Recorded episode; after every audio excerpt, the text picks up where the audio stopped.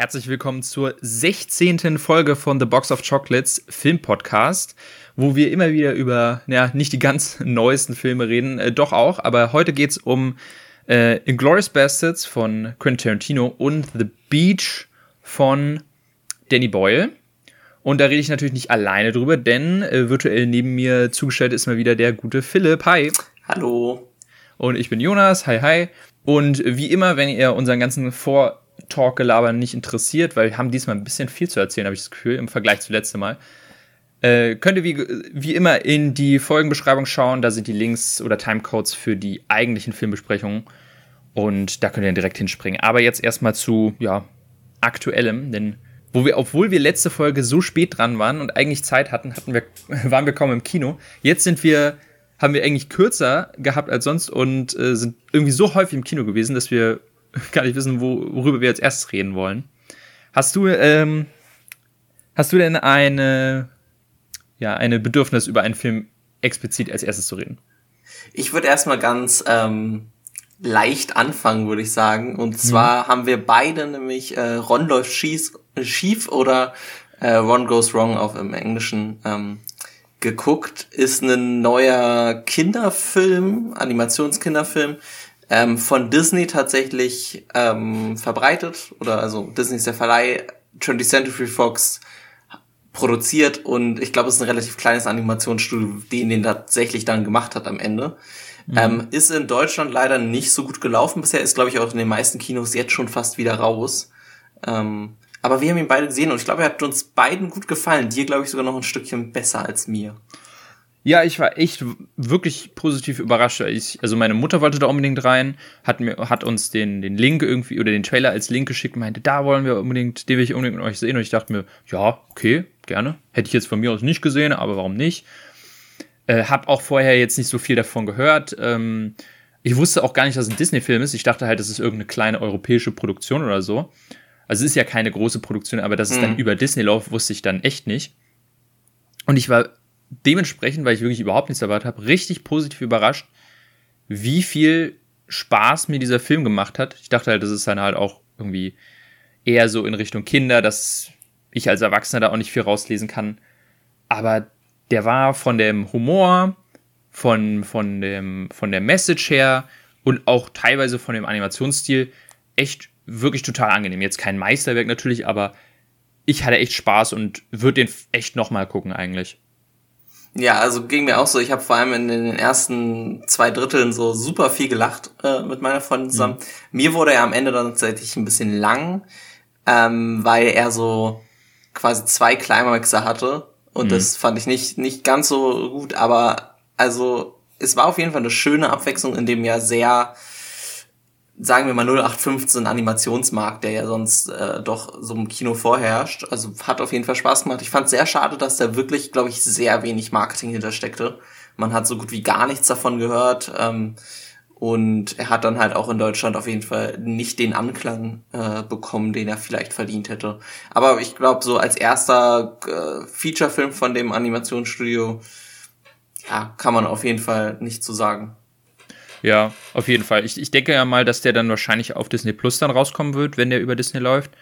Und vielleicht hat er da noch mal eine kleine, ja. kleine Renaissance oder so. Ähm, auf jeden Fall, wenn ihr Disney Plus habt und den Film dann da in den, in den Notifications seht, ey, guckt da ruhig rein. Ist, ist nicht lang, macht, äh, macht Spaß, hat eine schöne Message auch für halt Kinder im aktuellen Alter halt, die aber auch nicht zu, ja, mit dem hobenen Finger ist. Also es geht halt um so Themen wie Handys und um moderne Technologie und so. Social Media.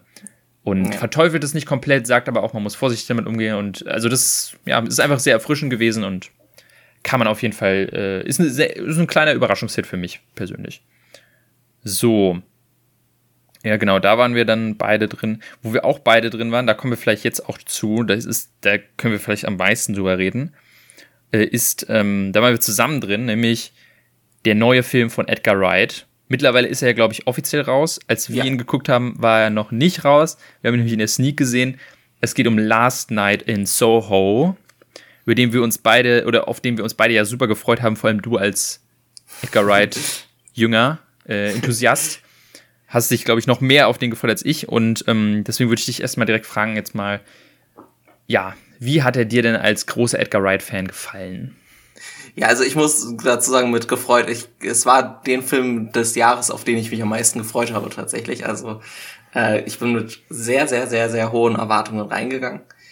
Ähm, die hat er nicht ganz erfüllt. Dazu muss man sagen, dass der Film trotzdem super ist. Es ist ein Horror-Thriller, also ein ganz anderes Genre, was Edgar Wright bisher sonst noch nicht so angefasst hatte. Ich würde ihn am Ende halt nicht auf die Stufe wie, wie einen Baby Driver oder wie ein Shaun of the Dead stellen. Er ist trotzdem wahrscheinlich, auch weil das Horror-Genre so schlecht ist, einer der besten Horrorfilme des Jahres für mich. Und man sieht halt trotzdem Edgar Wrights ähm, Handschrift in dem Film komplett und die habe ich ja schon wie oft erwähnt, liebe ich dieses auf den auf die Musik geschnittene, dieses so ein bisschen ja ganz spezielle äh, vom ähm, vom Schnitt und so weiter. Das kommt auf jeden Fall durch. Wo wir glaube ich beide so ein bisschen dann verloren waren oder wo uns der Film so ein bisschen verloren hat, war dann am Ende, weil das Ende so ein bisschen ja dann doch nicht so die Message hat, die ich erhofft hatte, so ein bisschen. Ähm, und er mich da so ein bisschen verloren hat. Aber insgesamt trotzdem ein super Film. Da auch leider, der fällt auch schon wieder nicht ganz so, kommt nicht ganz so bei den Leuten an, also zumindest in Amerika nicht. Ich weiß jetzt nicht, wie in Deutschland die Zahlen sind, aber auf jeden Fall wert zu gucken. Ja, das, äh, das würde ich auf jeden Fall auch sagen. Es ist eher ein schwächerer Edgar Wright von, seine Filmografie ist jetzt auch nicht so groß, aber ich würde ihn auf jeden Fall jetzt eher hinten anstellen. Ich hatte meinen Spaß, aber auch wie du schon meintest, das Ende hat mir, mir überhaupt nicht gefallen auf mehreren Aspekten. Also ich will jetzt nicht zu sehr spoilern, ähm, aber teilweise die Message fand ich ein bisschen fragwürdig und ähm, er wird halt am Ende zu einem Horrorfilm, wo er am Anfang noch nicht wirklich ein Horrorfilm ist. Und ja, er rutscht dann so ein bisschen in viele Horror-Klischees oder inszenatorische Sachen, wo ich denke, hm, die erwarte ich mir eher von so einem Film wie Insidious oder so, also so eher so B-Horror-Movie. Ja, sie äh, rennt dann von Ort zu Ort und wird und ja, das ist irgendwie so ein bisschen genau.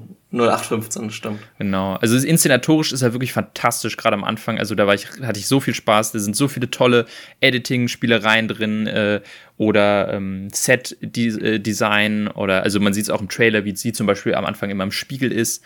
Also für die, die das nicht, äh, den Film nicht kennen oder den Trailer nicht gesehen haben, es geht halt ungefähr darum, dass ein Mädel, was nach London zieht, um da zu studieren, nachts dann immer in ja die 60er Jahre abtaucht ähm, und da das Leben einer ja, aufstrebenden Bühnenkünstlerin miterlebt und die so ein bisschen anhimmelt, was aber dann irgendwann ein bisschen düsterer wird. So ein bisschen wie Midnight in Paris, äh, mit einem Horroraspekt am Ende, könnte man es beschreiben. Und da gibt es halt viele coole Spielereien und äh, es macht auch wirklich Spaß. Schauspiel ist toll und äh, auch wie dann mit der Musik gespielt wird, klassisch Edgar Wright. Aber halt irgendwann ähm, verliert er sich dann ein bisschen in diesem Genre, dass er einfach, vielleicht liegt es auch einfach daran, dass er noch nicht so versiert ist in diesem Horrorfilm-Genre und dementsprechend das alles nicht so rund wirkt. Hm. Aber es ist auf jeden Fall ein, ein, Film, der eine Empfehlung wert ist und den man, den man sehen kann. Äh, könnte ich mir auch vorstellen, einer meiner Top-Filme des Jahres. Weiß ich noch nicht ganz, ob er es da reinschafft. Aber ähm, ja, ich denke mal, wenn Edgar Wright sich in Zukunft auch mehr mit diesem Genre austobt in Richtung Horror, dann hat er wahrscheinlich in diesem Film auch viel gelernt die, ja. die in dem Film einfach nicht so ganz rund waren, aber dann er besser macht beim nächsten Mal. Oder er muss halt äh, Horror ein bisschen anders vermischen. Ich meine, Shaun of the Dead ist im Grunde ja auch eine Horrorkomödie. Ja, auch wieder. Aber hat halt diesen Komödie-Ding und ähm, das kann er halt ähm, unglaublich gut, wie, wie kaum ein anderer, vor allem Visual Comedy. Ähm, wen das irgendwie nochmal so interessiert, Edgar Wright, allgemein, äh, David Hein hat eine super ähm, ja, Zusammenfassung, ein super Kurzvideo über seinen Stil äh, gemacht. Und ich glaube, wenn man das sieht, hat man dann noch mehr Lust auf Last Night in Soho. Deswegen würde ich das auf jeden Fall mhm. empfehlen. Wo ich sagen muss, dass Last Night in Soho fast schon der wenigste Edgar Wright-Film ist, fast, würde ich. Also, man erkennt Edgar Wright, wenn man es weiß, aber so wie zum Beispiel ähm, Cornetto-Trilogie aufgebaut ist oder inszeniert ist, das ist halt so meilenweit kann man da Edgar Wright rauslesen und ja. in Scott Pilgrim und in Baby Driver. Das ist hier alles so ein bisschen runtergetont, habe ich das Gefühl. Also man erkennt ihn immer noch, aber er tobt sich nicht mehr so extrem in seinen Stil aus. Vielleicht will er sich ein bisschen neu erfinden, man weiß es nicht. Ich glaube, er will sich wirklich neu, äh, neu empfinden. Mhm. Also ich meine, äh, Baby Driver war ja auch schon in ganz andere Richtung unterwegs. Da, mhm. klar, hatte man noch viel das mit der Musik, aber das war ja auch keine Komödie äh, oder mehr, sondern es mhm. war ja dann ein klassischer Actionfilm, nur dann halt im Style von Edgar Wright, dass halt die Musik so reindingst. Ich finde es extrem mutig. Also ich finde es cool, wenn Regisseure wirklich so komplett neue Wege gehen und neue Genres gehen und einfach auch mal was anderes versuchen. Da wird nicht jeder Film ein Hit werden, aber dadurch kriegt man irgendwie Innovation. Und wenn dann halt jemand, der so gut Comedy zum Beispiel kann, dann mal Horrorfilme versucht, ich meine, klar kann schief gehen, aber kann auch geil werden. Ja, vor allem, wir brauchen halt talentierte Regisseure im Horrorgenre immer mehr ähm, die kommen ja nach und nach und fangen jetzt an. Ja. Und ey, Edgar Wright da drin zu haben, ich will jetzt nicht, dass er nur noch Horrorfilme macht, aber ey, ja. da sage ich nicht nein, da bin ich auf jeden Fall dabei. Und deswegen freuen wir uns jetzt schon dann auf, auf den nächsten Edgar Wright-Film. Also wie lange hat das jetzt gedauert? Baby Driver war 2017 oder 2018? Ich würde so fast 2018 sagen. Ich weiß jetzt aus dem Kopf nicht. Okay. Also nicht aber so lange her. Ja, aber genau, er lässt sich schon auch die nötige Zeit, würde ich sagen. Hm. Mal gucken. Ich glaube auf jeden Fall, das Schöne ist natürlich ähm, 2017 das Baby Driver. Hm. Ähm, das Schöne ist natürlich, er hat jetzt so einen Status bekommen. Baby Driver war ja auch super erfolgreich äh, von den Zahlen, hm. dass er auf jeden Fall dann auch ähm, das nötige Geld kriegt, um dann ja, wieder was, was zu machen. Ich, ich nehme an, Last Night So war jetzt nicht super teuer, aber natürlich äh, kommen jetzt auch immer mal größere Schauspielernamen rein und die müssen ja auch irgendwie bezahlt werden. Ja, definitiv. Also Last Night So auf jeden Fall war sein Geld wert, hatten wir Spaß mit, wenn vielleicht auch ein bisschen underwhelmed im Vergleich zur Vorfreude war sein Geld wert, ist ja auch ein bisschen gemein. Wir haben den in der Sneak geguckt, da kostet die Karte 5 Euro. Also ist jetzt nicht so. Vor allem, so du hast überhaupt nicht, du hast ihn umsonst geguckt. Also das ja, ist ja dann auch noch was. Das muss ja irgendeinen Vorteil haben, im Kino zu arbeiten.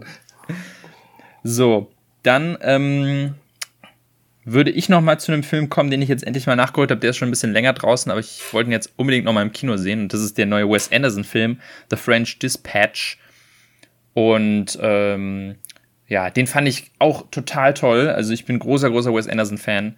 Und um den Film, also ich sag mal so, wer Wes Anderson Stil mag, der mag erst recht The French Dispatch und im Umkehrschluss, wer nichts mit seinem Stil anfangen kann, sollte sich diesen Film erst recht nicht angucken, weil das ist wirklich Wes Anderson pur. Also das ist so extrem äh, für die, die den Film oder, den, oder denen der es nicht sagt, dass im Grunde ist es ein abgefilmtes Magazin, die letzte Ausgabe eines Magazins, wo der Chefredakteur oder der Inhaber gestorben ist und jetzt soll eine letzte Auflage gemacht werden. Und der Film ist im Grunde sind vier kleine Kurzgeschichten, die sind, und das sind die vier Artikel aus diesem Film, ähm, äh, aus diesem Magazin. Ne? Das eine ist eine Kunstkritik oder so ein Kunstreport, das andere ist irgendwie so ein Reisereport und das andere ist eine Essenskritik und so. Und diese Geschichten sind von sich komplett unabhängig und da tobt er sich halt komplett aus in seinem komischen Stil, was halt Farbe angeht, obwohl die meisten schwarz-weiß sind tatsächlich, was äh, ja, Sets angeht, was irgendwelche Modelle angeht, aber teilweise auch Animationen. Also wirklich ziemlich viele coole Spielereien, aber es fehlt natürlich die übergeordnete Geschichte. Die ist eigentlich so gut wie gar nicht vorhanden und kann dafür sorgen, dass viele sich so ein bisschen dann verlieren. Ging mir am Ende auch so. In der letzten Geschichte fand ich dann nicht mehr so spannend. Die ersten beiden fand ich richtig cool, aber am Ende hat mich der Film so leicht verloren. Aber im Großen und Ganzen hatte ich super viel Spaß in dem Film. Und ähm, es ist auf jeden Fall kein Mainstream-Film. Ich finde auch, dass sich Wes Anderson immer mehr vom Mainstream abhebt. Also so eine ältere Filme wie Moonrise Kingdom gingen, glaube ich, noch besser zu schauen für Leute, die, die ganz neu sind oder Fantastic Mr. Fox. Aber ja, ich fand schon gerade Budapest Hotel schon manchmal ein bisschen gewöhnungsbedürftig und Isle of Dogs aber im Großen und mhm. Ganzen French Dispatch äh, mal wieder ganz, ganz toller Film. Und äh, hatte ich richtig viel Spaß mit. Ja, ich habe mir genau deine Warnung zu Herzen genommen, ihn nicht geguckt. Mhm. ähm, nee, ich bin, bin kein so großer Aniston-Fan. Ich hatte meine Probleme auch mit Grand Budapest, wie, wie du meintest. Mhm. Ähm, ich bin da, glaube ich, dann manchmal doch eher ein Mainstream-Gucker. Und Ich werde mir den bestimmt irgendwann mal angucken. Ich weiß nicht, unter welchem Verleih der lief. Weißt oh, du aus dem Kopf? Weiß ich, weiß ich aus dem Kopf nicht. Wo der jetzt dann tatsächlich am Ende rauskommt. Äh, wir haben den sogar in unserem Kinos auch gar nicht gezeigt. Das ist halt, wir sind dann doch eher Mainstream. Hm. Deswegen, irgendwann bestimmt nochmal, aber ja. nicht, nicht auf der großen Leinwand. Ich werde auf jeden Fall irgendwann mal hier einen Wes Anderson-Film reinschmeißen. Ich hatte überlegt, heute es zu machen, aber ähm, kommt irgendwann noch. Ähm, und dann einen von seinen früheren, die halt auch wirklich ein bisschen einfacher zu zugänglich sind. Ähm, weil die hast du, glaube ich, noch nicht gesehen. Du hast mir, glaube ich, erzählt, du hast nur Budapest und Isle of Dogs gesehen, ne? Genau, ja. Genau, und ich finde, die beiden sind eher seine Schwächeren. Ähm, bei Grand Budapest sehen das viel anders, aber ich fand ihn nie so krass. Aber seine älteren Werke, Moonrise Kingdom, Fantasy Mr. Fox, Royal Tenenbaums, das sind so fantastische Filme für mich. Äh, ja, die kommen irgendwann, oder einer davon. Hm. Und ja. Ganz kurz noch, äh, French Dispatch äh, ist tatsächlich Disney auch. Ist Disney? Ist, Was? Ist, ist, alles Disney. Es ist so fass. Ähm, das heißt, vielleicht gute Chance, dass der auch irgendwann auf Disney Plus kommt. Ich meine, dadurch, dass Disney jetzt der Hälfte irgendwie aller Filme gehört und hat das wenigstens Vorteile. Echt gruselig, ey. Äh, ja, jetzt überlege ich, gibt es irgendwas noch? Ich weiß gar nicht, wann wir die letzte Folge aufgenommen haben, ob ich schon mal erwähnt habe, dass ich Lupin the Third im Kino gesehen habe. Ja, Anime-Film. Habe ich, hab ich, genau. hab ich erwähnt? Ja. Ich glaube schon, ja. Ja, auf jeden Fall, ja, habe ich gesehen, fand ich toll. Ähm, und ansonsten, ähm, ja, du nichts mehr hast, ich habe noch eine kleine Sache. Ich habe noch, äh, Eternals ja. habe ich noch tatsächlich. Ja, stimmt, du hast Eternals gesehen, natürlich, genau. natürlich, da müssen wir natürlich drüber hin. Direkt in der ersten Woche gesehen, ähm, äh, auf Englisch äh, natürlich äh, wieder. War, ich bin sehr konfliktet aus dem Film rausgegangen, weil ich ihn auf jeden Fall besser fand als viele Kritiken die ich vor allem vorher gelesen habe, der wurde ja schon bevor er ins Kino kam, mehr oder weniger zerrissen äh, in der Presse. Also zumindest, mhm. oder bei den Leuten, die, auf deren Meinung ich eigentlich relativ viel gebe, auch wurde der auch ziemlich ähm, abgeschmettert. So schlimm fand ich ihn nicht. Ich fand ihn sogar ein deutliches Stück besser als Black Widow. Ähm, nicht so ganz so gut wie Shang-Chi vielleicht, aber so in die Richtung. Also wirklich im, in Anführungszeichen mittelmäßiger Marvel-Film. Ähm, aber du hattest da auch letzte Woche was gesagt, so von wegen, ein mittelmäßiger Marvel-Film heißt meistens, dass es eher ein schlechter Film insgesamt ist. Ja, das ähm, ist leider so. Es ist vielleicht nicht ganz so bei Eternals, weil da macht so Chloe Zhao dann doch noch zu viel draus aus dem Film, um ihn irgendwie als wirklich schlecht abzustempeln. Leider ist die Story ziemlich langweilig. Ähm, die Charaktere gehen tatsächlich mit, mit ein, zwei kommt man ganz gut zusammen. Dafür sind es aber leider dann zehn Charaktere. Das heißt, wenn ein, zwei ganz cool sind, reicht es irgendwie nicht so ganz. Ja, ich fand es ein bisschen schade, weil ich sonst so insgesamt die Prämisse echt interessant fand und da hätte man mehr Story draus machen können. Ich weiß nicht, wie weit da eingeschränkt wurde, weil die Bilder selber sehen fantastisch aus, äh, wie zu erwarten war, aber leider dann doch ein bisschen wenig. Ich würde ihn, glaube ich, den meisten Leuten nicht empfehlen, ihn im Kino zu gucken. Ähm, weil da ja auch, ne, das Disney, der ist wahrscheinlich in sechs, sechs bis sieben Wochen dann auf Disney Plus. Und es braucht nicht unbedingt die 10 bis 15 Euro Kinokarte für den Film. Leider. Außer man ist riesiger Marvel-Fan und muss unbedingt jeden Marvel-Film im Kino sehen. Dann ist natürlich, ja, eh keine Frage, ja. dann hat man ihn wahrscheinlich eh schon gesehen. Ja, ich, ich bin nämlich so ein bisschen zwiegespalten, ob ich den dann tatsächlich erst, ob ich den überhaupt im Kino sehen will, weil, also ich, ich hatte eigentlich vor, ihn zu sehen, ähm, war jetzt nie so, so richtig hype drauf. Das hat jetzt aber irgendwie nicht geklappt. Letzte Woche, Wochenende war viel los, heute auch. Hm, deswegen schaffe ich das auch nicht. Und wenn ich mir vorstelle, dass jetzt Shang-Chi schon auf Disney Plus ist, also wie schnell das tatsächlich dann geht, denke ich mir, Puh, also ganz ehrlich, vielleicht warte ich einfach damit, weil ich auch nicht das Gefühl habe, dass Shang äh, dass, dass, dass die Eternals, dass man das jetzt also für auch für das MCU sofort sehen muss, damit man es versteht. Ähm, ja, wobei da muss ich tatsächlich einschränken. Also ich glaube tatsächlich, dass der Film insgesamt relativ wichtig werden könnte. Je nachdem, wie ja. sie jetzt weitermachen. Aber er introduced viele neue Charaktere. Nicht nur die Eternals selber, sondern auch noch, vor allem in der After Credit Scenes noch einige dazu. Ähm, aber wie du meinst schon, ne, also Disney hat jetzt generell eigentlich die Regel, dass sechs Wochen ähm, Kino-Exklusivität ist und dann können sie ihn tatsächlich auf Disney Plus bringen. Das mhm. heißt nicht, dass sie ihn unbedingt immer direkt auf Disney Plus bringen. Es kann auch sein, dass er zum Beispiel erstmal nach, zu Sky geht und man ihn dann kaufen muss oder auf Amazon zum Kaufen ist. Aber sechs Wochen nur Kino und danach dann ähm, Streaming. Und das heißt, es geht halt echt schnell, ne? Also Shang-Chi, wie du meintest, der ist jetzt schon auf Disney Plus und der wurde sogar noch eine Woche nach hinten geschoben, damit er jetzt zum Disney Plus äh, Day rauskam. Der wär, könnte, hätte sonst sogar so schon früher äh, rauskommen können. Ja. Also es ist echt krass. Hm, das ist wirklich, also dann schaffe ich es vielleicht auch noch, äh, obwohl, naja, es könnte knapp werden, bevor Spider-Man rauskommt, den zu sehen. Wahrscheinlich das mhm. nicht ganz, aber ähm, genau, das meinte ich auch, dass ich will den auf jeden Fall sehen, einfach für die Vollständigkeit halber, aber ich denke mal, muss ihn jetzt dieses Jahr noch sehen? Wahrscheinlich nicht. Und ähm, was mich auch abgeschreckt hat, ist halt die Tatsache, dass der halt, also dass viele, denen ich auch vertraue auf YouTube, den ordentlich zerreißen ähm, und eigentlich immer so klingt, als würde man sagen, äh, als hieß es, äh, der ist einfach extrem langweilig. Dafür, dass er drei Stunden geht, gefühlt. Also der ja, zweieinhalb ist er, glaube ich. Ja, und das ist so ein Ding, wo ich dann sage, nee, ich will ja. jetzt nicht zwei, zweieinhalb Stunden einen langweiligen Marvel-Film im Kino sehen, wenn ich eigentlich nicht wirklich Zeit dafür habe.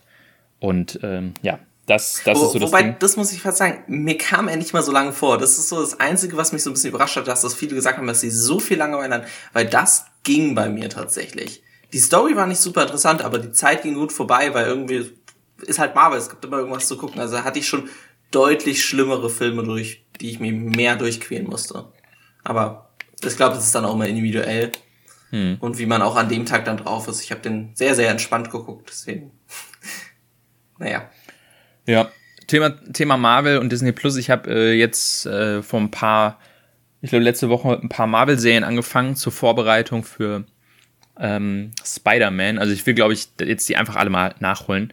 Äh, angefangen habe ich jetzt mit Loki, da habe ich zwei Folgen gesehen. Äh, da kann ich aber noch mal rüber reden, wenn ich die dann noch fertig habe. Was ich mhm. heute jetzt gerade noch eben schnell fertig bek bekommen habe, ist What If, diese Anthologieserie, äh, die Animationsserie von Marvel.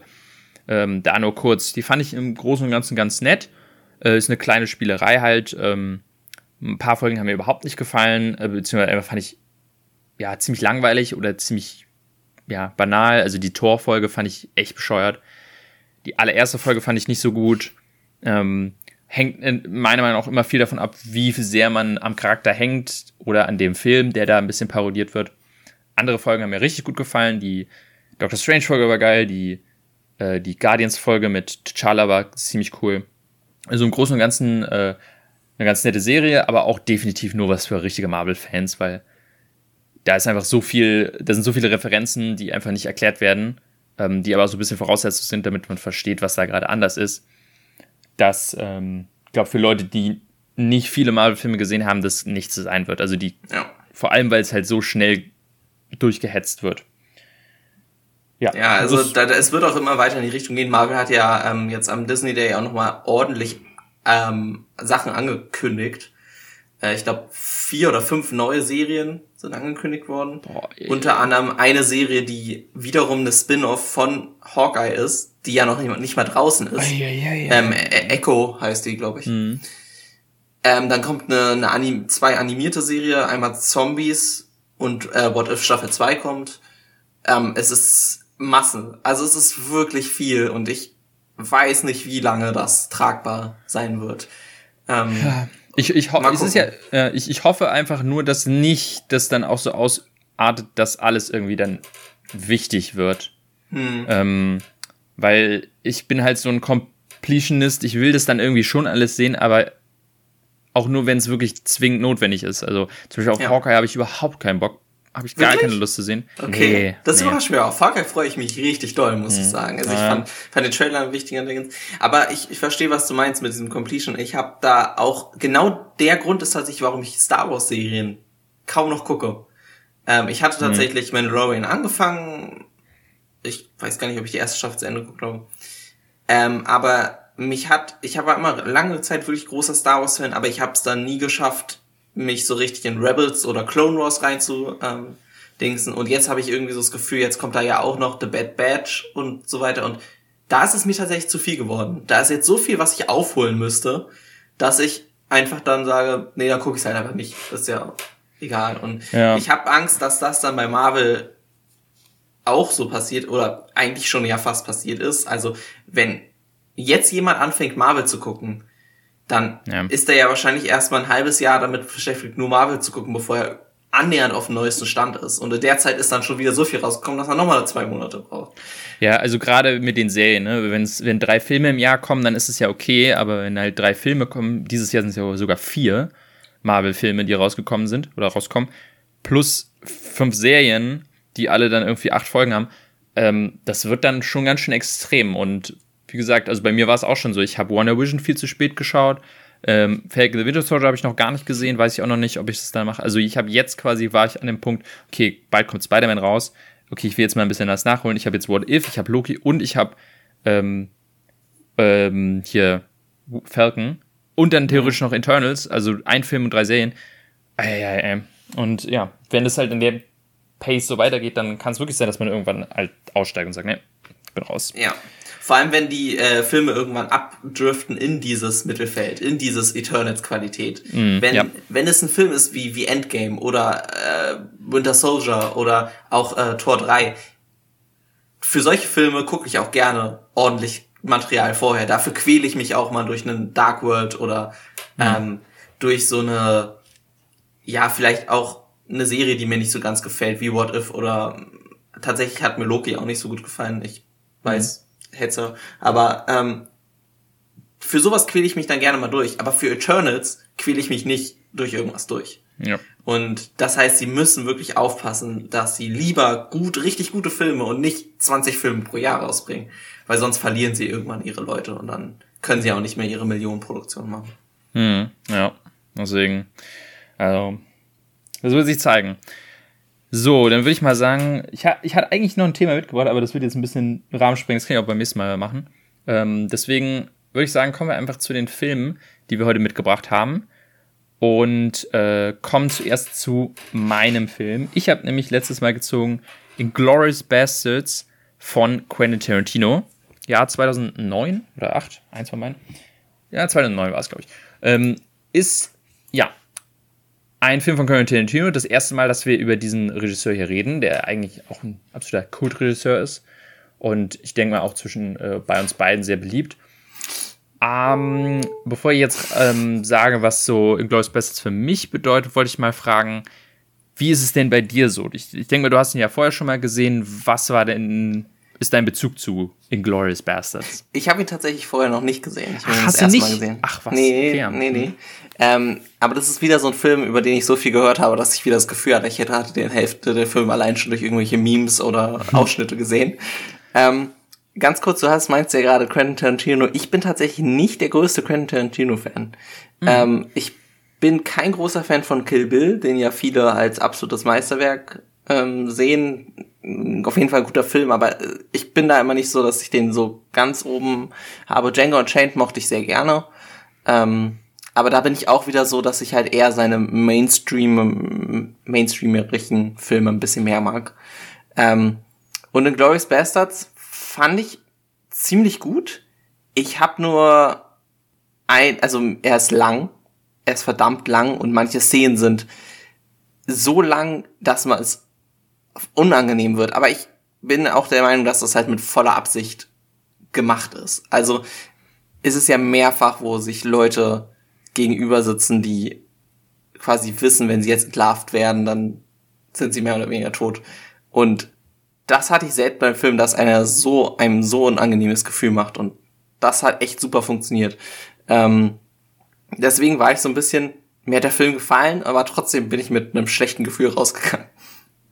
Ja, also das, das kann ich ein bisschen verstehen. Ich, ähm, ich ähm, muss auch sagen, ich, also jetzt mal zu Quintino an sich, ich mag Quintino natürlich äh, total gerne in seine Filme.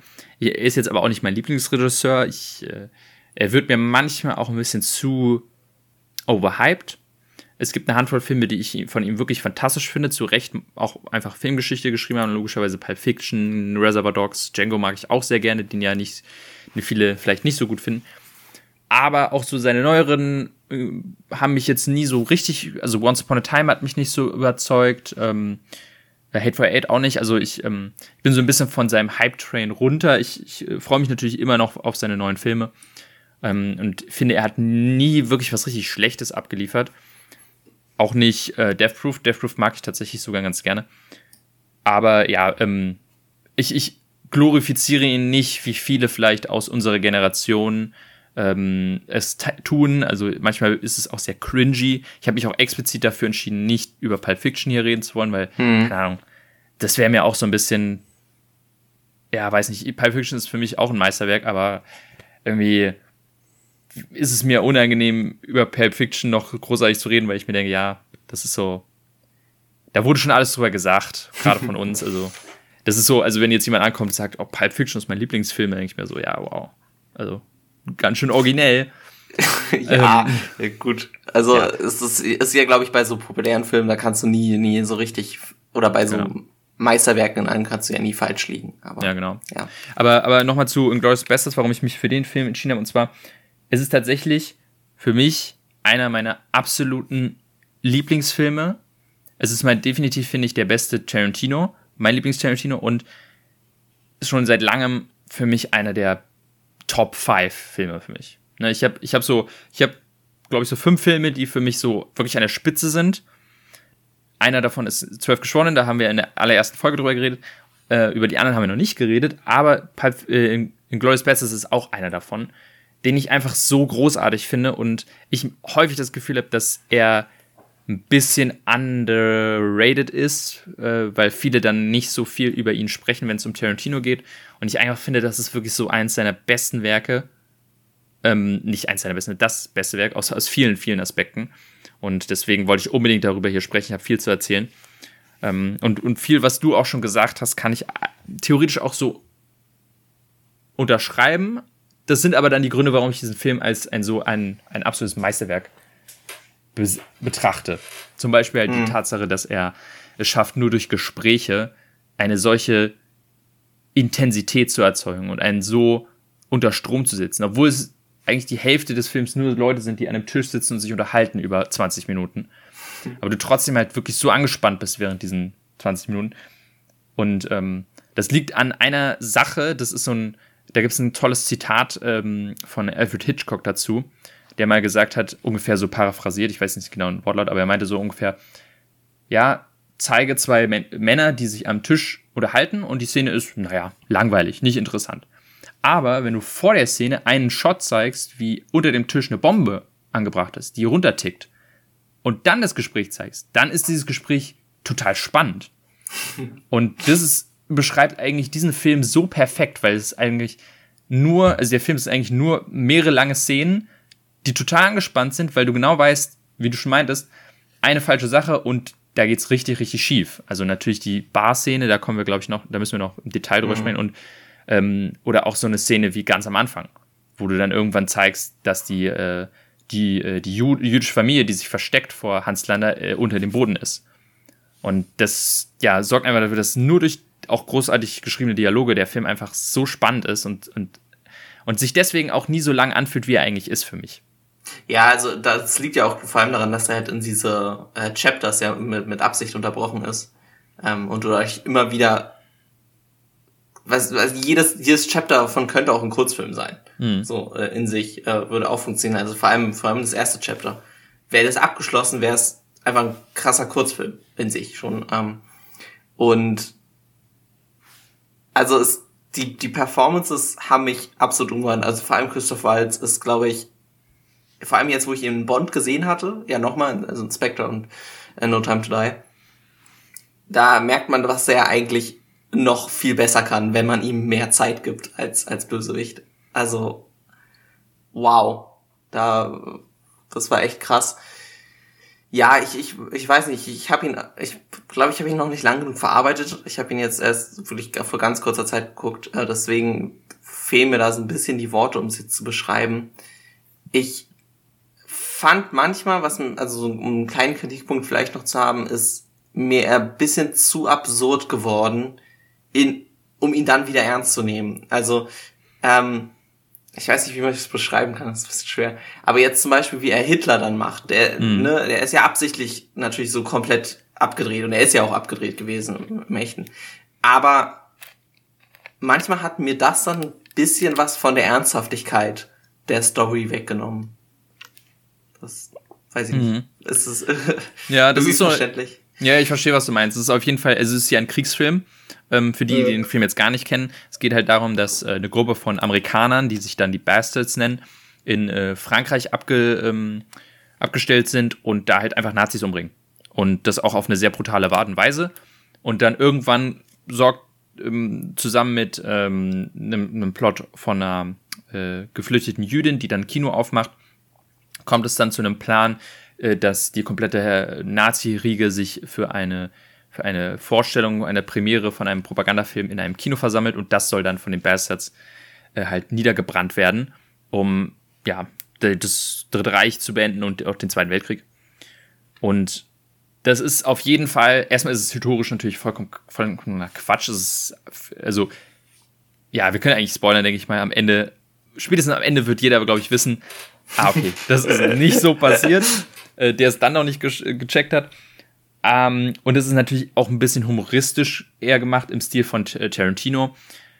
Also es ist kein klassischer Zweiter Weltkriegsfilm, aber es gibt für mich trotzdem viele Aspekte, die, ähm, die da auf jeden Fall auch so filmhisto oder, oder historisch sehr spannend sind, wie das da dargestellt wird. Da komme ich aber, glaube ich, da will ich später zu kommen. Was man ja auch noch sagen kann, also du, ähm, hier Christoph Walz, hast du ja schon erwähnt, ist natürlich fantastisch. Äh, seine eigentlich Paraderolle.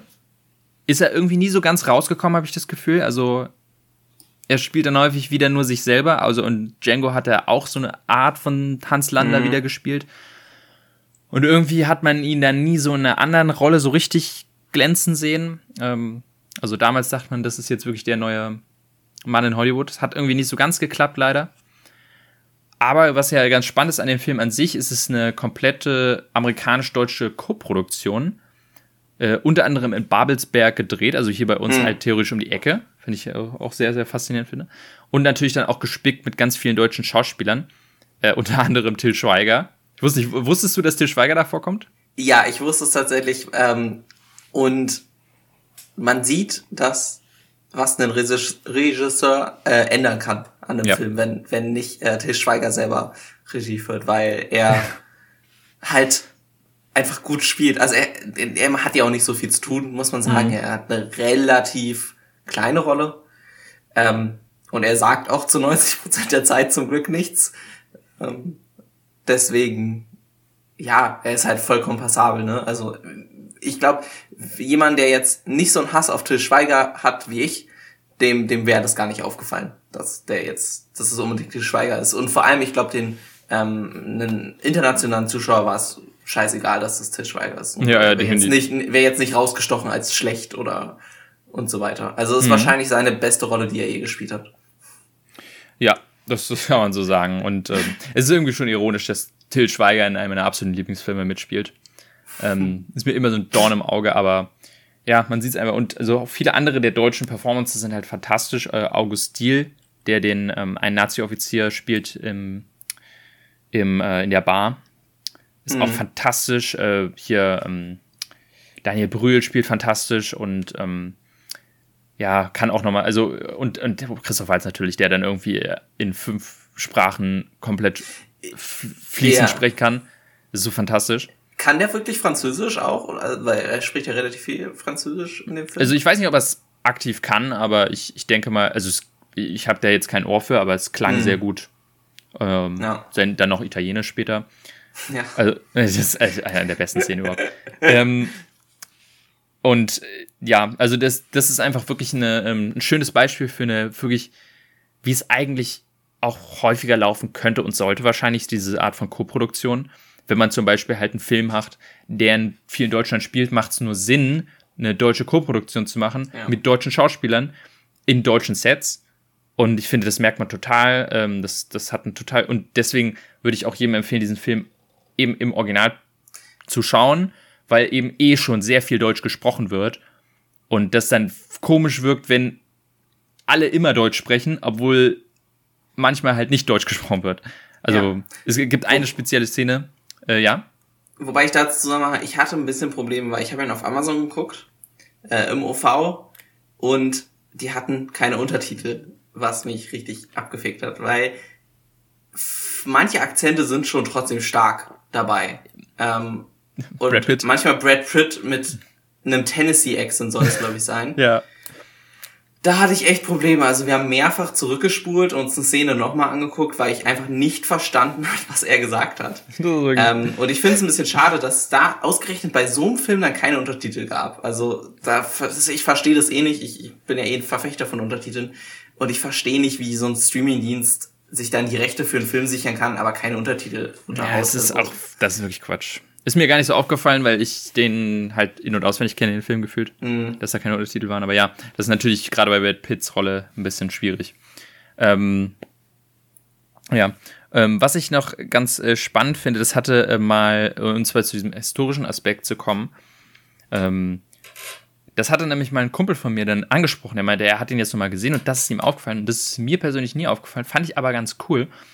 Und zwar, was häufig ist bei so amerikanischen Produktionen über den Zweiten Weltkrieg, dass die Amerikaner natürlich sich selber als die Kriegsretter irgendwie so ein bisschen mhm. inszenieren, als die, die, die, die großen ähm, ja, Retter auf ihren Pferden, die dann angeritten kommen über den, über den Teich, um dann halt mal hier den, den Weltkrieg zu beenden für alle ähm, und dann sich zu, selber zu feiern. Zum Beispiel sowas wie, ja, weiß nicht, ähm, Soldat James Ryan ist da sehr pathetisch. Hm. Oder Hexer Rich war da, glaube ich, auch so ein bisschen in die Richtung. Also generell hat man häufig dieses Gefühl, die Amerikaner, die sehen sich halt als die Leute, die den Krieg halt gewonnen haben und beendet haben. Und das ist ja irgendwie so ein bisschen richtig, aber auch nicht so wirklich. Und deswegen fand ich es ganz angenehm, dass in dem Film auch mal gezeigt wurde. Also die Amerikaner in diesem Film, also die man eigentlich hauptsächlich sieht, das sind die Bastards. Und die wirken, also die werden ja auch nicht wirklich positiv dargestellt. Die ja. sind eigentlich sehr barbarisch. Ja klar, sie töten Nazis, aber ja, sie praktizieren das, indem sie sie totknüppeln und dann in die äh, Scalps abschneiden. Also halt eine Praktik von halt, äh, was halt anlehnt an die, ja, amerikanischen Ureinwohner oder so, oder also beziehungsweise irgendwelche Wilde. Ähm, und dementsprechend die natürlich nicht so wirklich sympathisch dann darstellt. Wohingegen die Nazis in vielen Punkten gar nicht so barbarisch und, und blutrünstig gezeigt werden, wie sie eigentlich häufig in diesen Filmen dargestellt werden. Mhm. Natürlich als, als Bösewichte, aber irgendwie auch als halt menschliche Wesen. Und das finde ich persönlich ganz angenehm, dass halt dieses Schwarz-Weiß-Denken nicht stattfindet, sondern eigentlich jeder in diesem Film schlimm ist. Also der Hauptcharakter ist eigentlich Shoshana, die einzige, für die man auch wirklich routen kann. Ja. Ähm, ne, das ist äh, halt eine geflüchtete Jüdin, die dann halt irgendwie mit diesem Kino sich äh, untertaucht. Und für die kann man wirklich sein die ist relatable, aber alle anderen sind eigentlich kriegen oder was sie verdienen, wenn man so will. Und ähm, das fand ich, das finde ich persönlich eine schöne Abwechslung. Kommt vielleicht auch von der deutschen Co-Produktion. Ja, auf jeden Fall. Also äh, nochmal zu dem, was du vorhin gesprochen hast. Das war super geil. Also als Deutscher ist, glaube ich, der Film nochmal ein ordentliches Stück besser, als mhm. er für, für Amerikaner ist. Das muss man dazu sagen, weil sie so viel Deutsch sprechen. Also bestimmt 40 Prozent ist Deutsch, würde ich mal schätzen. Hm. Das ist echt krass. Ähm, und manchmal hauen sie nicht mal Untertitel runter. Also, das ist mir auch aufgefallen. Sie hauen ja Untertitel runter, vor allem wenn sie Französisch sprechen. Aber in manchen Szenen, zum Beispiel die Szene, wo sie im, ähm, ähm, wie heißt sie jetzt? Oh Gott, Name im Fall. Shoshana, oder was? Genau, wo sie mhm. im Café sitzt und zum ersten Mal den, den, einen Nazi quasi kennenlernt. Da werden einige Sätze nicht übersetzt. Und das wird wahrscheinlich auch mit voller Absicht so sein, damit man sich in sie reinversetzt und es im Normalfall halt nicht versteht, was da gerade gesagt wird. Hm. Ähm, das fand ich echt, also das fand ich super cool. Das äh, hat man selten so gesehen und vor allem dadurch, dass es halt deutsche Schauspieler sind, ist es halt auch richtiges Deutsch.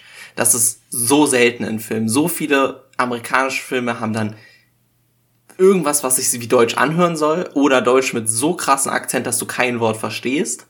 Hm. Ähm, und das ist halt gar nicht so. Und das hat super Spaß gemacht. Und jetzt wollte ich auf einen anderen Punkt irgendwie noch rein. Ähm, ja, ach so, was du noch gesagt hast, da, da stimme ich auch voll zu, dieses, dass alle Leute quasi so ein bisschen, ja, keine guten Menschen sind. Ähm, ist, glaube ich, auch so ein bisschen diese Metapher von wegen, ja, im Krieg gibt's halt nicht wirklich Gewinner. Ne? Also du hast mhm. irgendwie nur auf beiden Seiten, die dann auch, ja, am Ende ähm, Kriegsverbrechen begehen. Ne? Also hm. beide Seiten, klar, die Nazis mit, mit deutlich äh, schlimmerer ähm, Motivation, ne? die begehen es, weil sie einfach Leute ohne Grund hassen. aber Leuten den, den Kopf da abzuschneiden oder also den, die Haar, äh, die Kopfhaut mhm. und sich halt mit dem Knüppel totschneiden, ist jetzt auch nicht wirklich okay, vor allem wenn die Leute schon aufgegeben haben. Ne? Also wenn mhm. sie schon, schon sich ergeben haben. Und deswegen fand ich das Ende tatsächlich ein bisschen schwer. Darauf wollte ich eingehen. Ja, ich wusste am Ende nicht, was mir der Film jetzt so richtig sagen wollte, weil sie, also am Ende gibt sich quasi ähm, der, der Charakter von Christoph Waltz ja so mehr oder weniger auf. Ne? Also mhm. eigentlich hat er diesen ganzen Plan entlarvt, zumindestens den Plan der Bastards. Äh, von dem Plan, von dem anderen Plan ähm, hat er keine Ahnung. Und bietet denen quasi an, sich aufzugeben und dafür dürfen die ihren Plan dann durchziehen und er kriegt dann halt Straffreiheit und so weiter. Da, die Motivation hatte ich nicht so ganz verstanden, wo die auf einmal herkam. Mhm, ja, dieses, diese Tatsache, dass eben vielleicht, also es, es zeigt natürlich so ein bisschen, dass er eigentlich nie wirklich hinter dem Dritten Reich stand hm. und es dem auch so mit einem Fingerschnipp aufgeben kann, weil hätte es diese, also am Ende jetzt nochmal zur Komplett-Spoiler, am Ende kommt es eben dazu, dass dieser Plan so ein bisschen mit Biegen und Brechen dann klappt und tatsächlich alle großen Nazi-Offiziere getötet werden, unter anderem Hitler und, und äh, Göring und Goebbels und so. Ähm, aber Hans Lander hätte das verhindern können, weil er wusste von diesem Plan, zwar von, nur von dem Plan von den Bastards und nicht von der Kinobetreiberin, aber trotzdem hätte er diese Premiere auflösen können und hätte die, die das Ende vom Zweiten Weltkrieg verhindern können. Das hat er aber nicht gemacht. Er hat das genutzt für eigene Interessen, um sich quasi da aus der Schlinge zu ziehen und äh, da irgendwie dann abzuhauen. Ähm, und das zeigt eben so ein bisschen, er hat nie so richtig mit voller Überzeugung dahinter gestanden äh, und ist eigentlich nur an seinem eigenen Interesse interessiert, was natürlich dann auch dadurch kritisiert, dass Leute damals eigentlich, obwohl sie dieser Ideologie nicht ja, ähm, wirklich komplett folgen, einfach trotzdem mitgemacht haben, aus eigenem Interesse und nicht aus Überzeugung. Und dass man solche Leute dann natürlich nicht damit davonkommen lassen kann. Ja, es ist schwierig, wenn ich jetzt so drüber nachdenke. Also, hm. Ich, ich habe halt diesen, ähm, weil ja, ich, ich kann vollkommen verstehen, dass ähm, Leute, oder nicht, ich kann es nicht verstehen, aber natürlich gab es Leute und es macht auch als Charakter Sinn, einen Charakter zu haben, der gar nicht so voll dahinter steht und es einfach nur für sich selber quasi ausnutzt. Ähm, nur mir hatte das, der Film ihn nicht ganz so in die Richtung aufgebaut. Ich dachte die ganze Zeit, also ich hatte ihn eher so gesehen als einer, der wirklich voll dieser Ideologie halt folgt. Ähm, vor allem am Anfang, wo er ja quasi ohne Konsequenzen für sich hätte er ja die Leute nicht umbringen müssen. Und ich weiß nicht halt, ob ihm das noch so viel mehr gebracht hat. Also. Ja, ich glaube, ist denn, da ist er in dem Sinne halt so ein Opportunist, der mhm. das Ganze eben als seinen Job ansieht ähm, und sagt, ja, ich mache meinen Job eben halt einfach gründlich, so als karrieremäßig. Mhm. Aber pff, was ich da jetzt genau mache, ist mir eigentlich scheißegal. Mir sind alle Menschen scheißegal, ob ich da jetzt irgendwelche Juden abknallen muss äh, ist mir egal. Und wenn ich da meinen Job gründlich mache, dann wird das auch honoriert. Deswegen mache ich das. Er ja. hat ja dann irgendwann auch zugegeben, dass er seinen Titel äh, Judenjäger, ähm, die ähm, ja. ja genau, äh, eigentlich gar nicht mag. Den findet er ein bisschen affig. Also er ist da gar nicht so stolz drauf. Ihm ist es eigentlich relativ egal.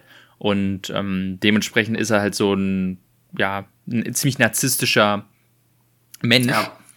Und ich glaube, das würde, also äh, genau am Anfang denkt man eigentlich, er ist total dahinter, aber er ist eigentlich nur, er macht halt einfach seinen Job sehr, sehr gründlich. Und ähm, so, nutzt jede Gelegenheit, die ihm kommt. Also solange das Dritte Reich eben quasi an der Übermacht ist, hängt er auch damit dran. Aber sobald er merkt, hm, es könnte eine Möglichkeit geben, dass das fällt, dann sorge ich dann ja. noch einmal dafür, dass ich nicht da mitfalle und, und hau lieber ja, ab. Ich glaube, es wird auch ganz kurz einmal wenn das ist nur so ein Nebensatz, den, den, den Hitler, glaube ich, sogar selber sagt, mhm. dass die, die Amerikaner schon am Strand sind. Und ich glaube, das ist so ein bisschen eine Anspielung auf D-Day. Mhm, ja. Ähm, das heißt, es kann, vielleicht hat er auch, also ohne dass jetzt das große Film aufgemacht wird, vielleicht ist der Krieg auch schon am, am, am Kippen.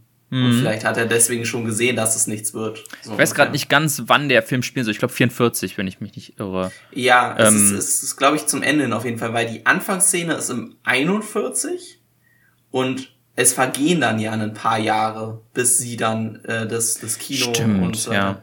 Also äh, am Anfang wird auf jeden Fall 41. Ich weiß nicht, ob später nochmal ein Jahr eingeblendet wird, aber es ist auf jeden Fall wahrscheinlich zum Ende des Krieges eher. Hm. Wobei natürlich, also nicht ganz am Ende, weil noch ist Frankreich ja besetzt. Also ne, das hm, ist so ein genau. bisschen, also es wird wahrscheinlich 43 oder 44 gewesen sein, ja. Hm. Ja, also noch ist eigentlich theoretisch, sie, es klingt ein bisschen komisch, aber noch sieht's ganz gut aus für Deutschland, aber es ist langsam am, am Kippen, sag ich mal. So ungefähr ja. wahrscheinlich in dem Punkt. Ähm, ja, wenn die Deutschen sich irgendwie über irgendwelche Propagandapremieren halt Gedanken machen können, kann es noch nicht so schwierig hm. aussehen. Ähm, ja, über eine Sache will ich unbedingt noch reden und das ist nämlich, finde ich, die Szene des Films, die ich vorhin schon angesprochen habe, nämlich diese Bar-Szene, die ähm, für mich diesen Film eigentlich definiert und auch perfekt zusammenfasst und auch meiner Meinung nach eine der besten Szenen ist, die es so mal jemals im Filmgeschichte gab. Jedenfalls für mich. Äh, und zwar ist es halt die relativ umfangreiche Bar-Szene mit Michael Fassbender, spielt er mit äh, Till Schweiger auch, August Diel, äh, und dann kommt es am Ende zu dieser Schießerei. Geht, glaube ich, im Großen und Ganzen bestimmt so 20 Minuten oder so. Mhm. Steht nur aus Dialogen bis zum Ende halt. Ähm, und fasst halt einfach wirklich nochmal so krass zusammen, was dieser Film schafft. Nur mit Dialogen so eine wahnsinnig spannende Stimmung zu erzeugen. Äh, tolles Schauspiel, tolle Inszenierung, mh, dass es eben auch meiner Meinung nach nicht langweilig wird, obwohl, also der generelle Film ist ja auch wirklich eigentlich nur eine Ansammlung an wirklich großen, langen Szenen. Und dieser komplette, die komplette Szene ist eigentlich das komplette vierte Kapitel. Und ich finde es einfach so fantastisch, wie einfach dieser Film zeigt, wie viel man an Storyentwicklung halt in diese eine Szene packen kann. Weil theoretisch jeder andere Regisseur das wahrscheinlich diesen kompletten Plan, ähm, der dann dadurch quasi angestoßen wird und dann äh, erklärt wird und die Leute werden eingeführt. Das, das hätte man theoretisch auch alles in einzelne Szenen aufsplitten können und hätten wahrscheinlich auch viele gemacht. Also sich das zu trauen, in eine Szene zu packen, die so lange und, und ausführlich zu erzählen und es dann zu schaffen, dass sie nicht langweilig wird, hm. finde ich einfach nur meisterhaft. Also das finde ich bis heute noch faszinierend, dass ich mir die auch heute nach fünf, sechs Mal, dass ich diesen Film gesehen habe, immer noch ansehe und äh, keine Sekunde gelangweilt bin. Ja, es ist auf jeden Fall super krass und ähm, das ist tatsächlich eine der Szenen, die ich halt schon vorher kannte. Ne? Da, ja, das, das, das dass er äh, so berühmt ist. Äh, vor allem dann dieses mit, äh, wie er drei zeigt. Ne? Das mhm. ist ja, wird ja unterschiedlich. Das ist auch so wieder so ein Ding, ich glaube, man wüsste das gar nicht. Also ich dachte, ne, für uns mhm. ist es normal so, drei zu zeigen, für die Amerikaner halt anders. Also das ist schon, äh, schon witzig. Dann genau mit so einer quasi dann ja, das ist ja letztendlich der Auslöser, der uns fast zum, zum Überlaufen bringt, so ein bisschen in der Szene. Mhm. Ähm, und es ist wirklich so das pragmatische Beispiel, was ich meinte so beim Film, dass dieses, diese extreme Anspannung. Du baust eine mhm. Spannung auf, du baust eine Spannung auf und es dauert und es dauert und irgendwann explodiert es dann. Und das halt so zu machen, dass es nicht langweilig wird, so dass du nicht so denkst, ja, jetzt macht endlich mal, schießt euch doch endlich ab. Ähm, mhm. Sondern du sitzt da halt und äh, du hast so eine Spannung drauf, und du willst irgendwie nicht hinschauen, weil du weißt, gleich passiert irgendwas, aber du musst irgendwie und du folgst dem halt. Ähm, und da auch wieder natürlich ein super Einsatz vom Deutsch. Dann hast du eine Michael Fassbender, der ähm, halt mit einem anderen Akzent redet, was ja quasi dann der Auslöser ist, äh, mhm. äh, dass es überhaupt kritisch wird. Ist auch wieder so ein Ding. Weiß ich nicht, wie gut das funktioniert für Amerikaner, weil ich weiß nicht, ob die das raushören.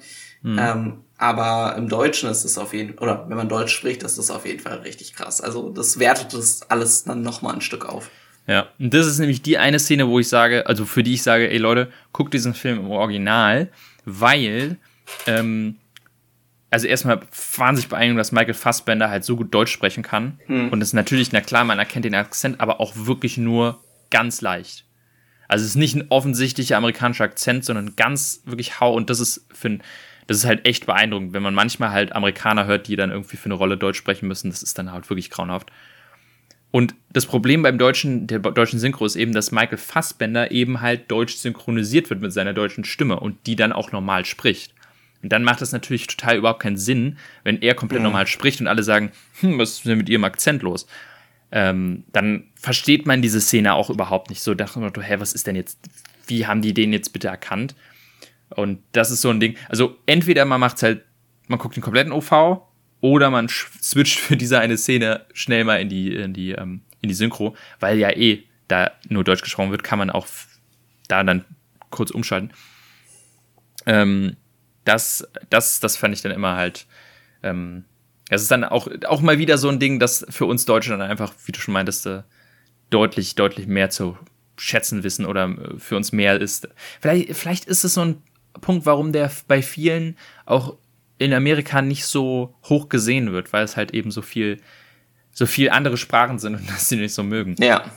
Und, also es wird ja, es wird ja viel Deutsch und auch noch Französisch viel gesprochen. Das mhm. kann ich mir schon vorstellen. Es ist halt viel zu lesen. Also für Amerikaner mhm. ist es, glaube ich, sehr, sehr viel zu lesen, wenn du den Film guckst.